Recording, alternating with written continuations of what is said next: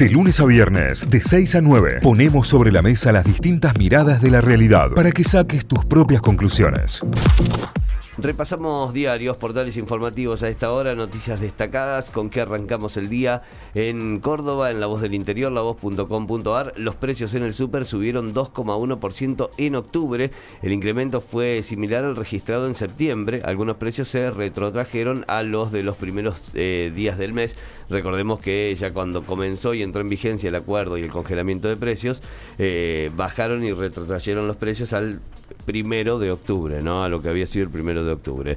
Fernández, sobre el Fondo Monetario, los sobrecargos se tratan en diciembre. Colegios privados sube el costo de la matrícula y ofrecen pagarla en varias cuotas. Esto está ocurriendo ahora también porque son los meses en los cuales eh, ocurre la matriculación o la rematriculación para el año siguiente.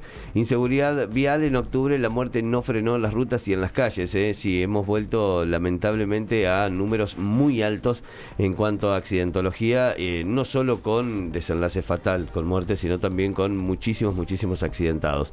Córdoba sofocaron el devastador incendio en un depósito y arrancan los peritajes para saber qué pasó. Esto es en la zona norte de la ciudad, eh, ayer sobre Recta Martinoli. Hoy comienza el Cyber Monday. Hoy comienza, ¿Qué sí. Muy bien. se van a Uno, comprar dos y tres. para el Cyber Monday con eh, más participación de marcas cordobesas? Comienza una nueva edición del Cyber Monday. Atención con esto, porque por lo general es lo que decía Tita, van a ser los tres días que está anunciado, pero por lo general se extiende, ¿no? Y suele ser cinco o seis días. Week.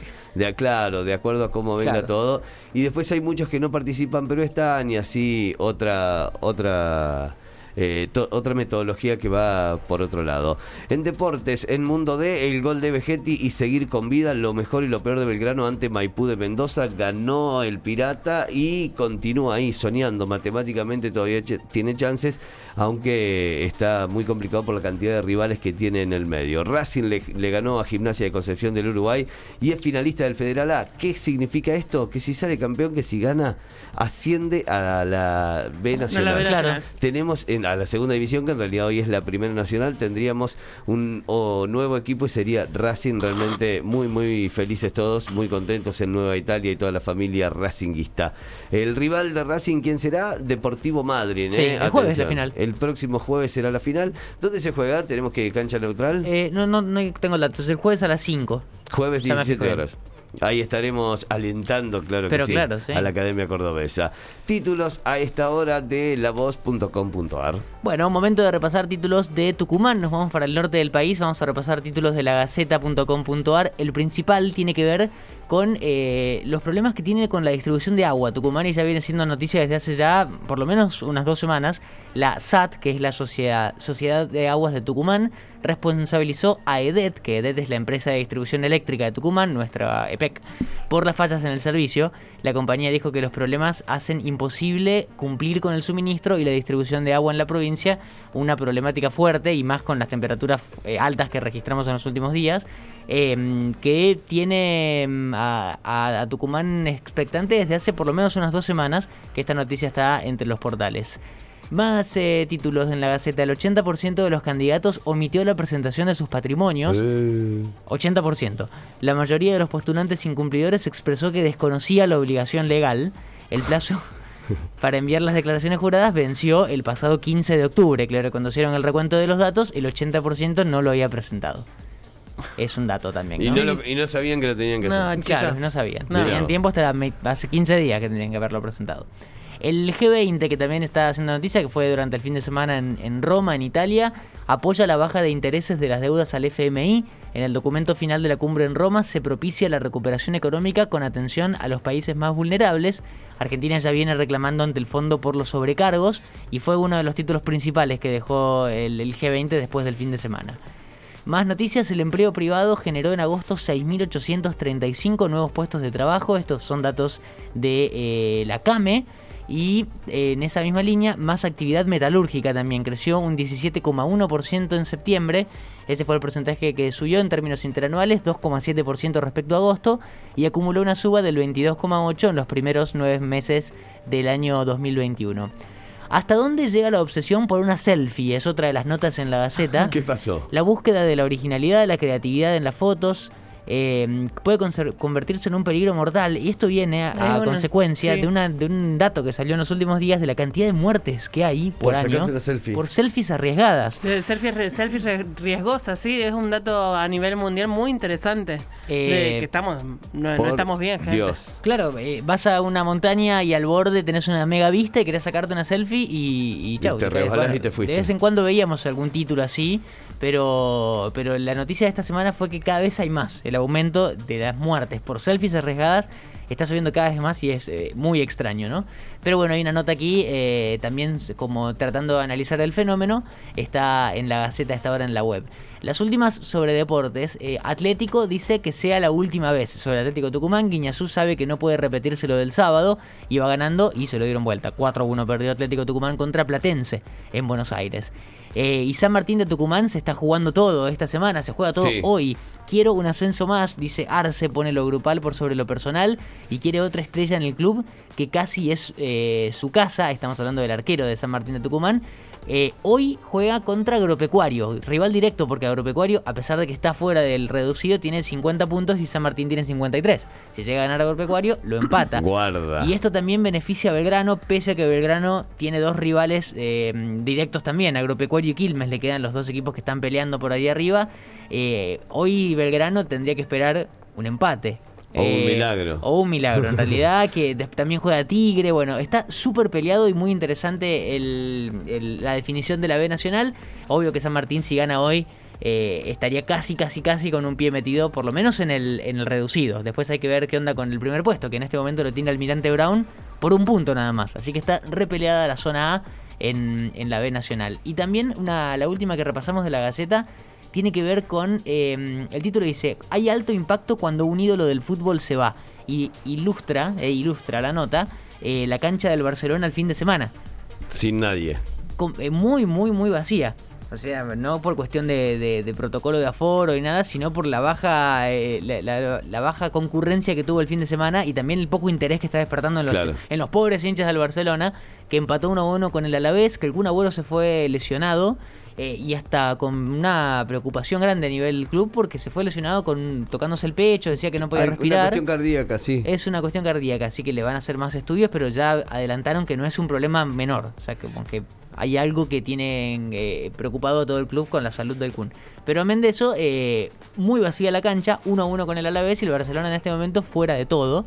eh, y habla claramente de la salida de Messi y de la poca, la, la poca bola que le están dando los hinchas No, al fue- pobre Barcelona. Se fue un ídolo como Ronald Koeman también, ¿no? Ah, también. Además. también. Hay que ver ahora cuando venga Xavi, ¿qué pasa? Claro.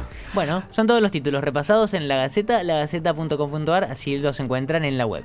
Bien, nos vamos a Telam, telam.com.ar. La agencia estatal de noticias tiene como principal foto en su portal eh, imágenes del G20, que pidió, bueno, sobre todo la revisión de esos sobrecargos al FMI.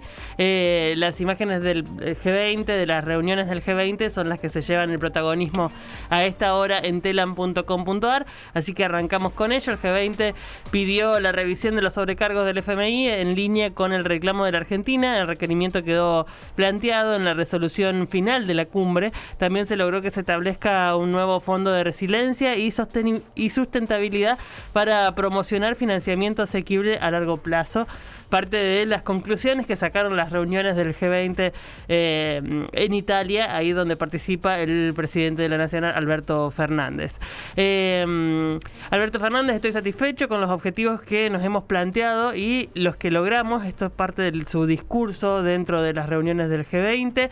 Eh, también hay una nota muy interesante para quienes están vinculados con esto, que se puede comprar en Argentina con criptomonedas. Ah, Eh, hay un detalle que además indica un ranking mundial y todo aquello que se puede consumir en Argentina con criptomonedas. Está en un informe especial muy interesante. Eh, entre ellos lo que me sorprendió es que en Mercado Libre podés comprar eh, casas o departamentos, digamos, puede inmuebles con criptomonedas. Está identificado con la BTC como, como se identifica Claro. la, la, la moneda y podés comprar eh, a través de Mercado Libre tu casa o tu Con un bitcoin y medio, con dos bitcoins te compras una casa. Exactamente, ese- esos son los montos. Claro.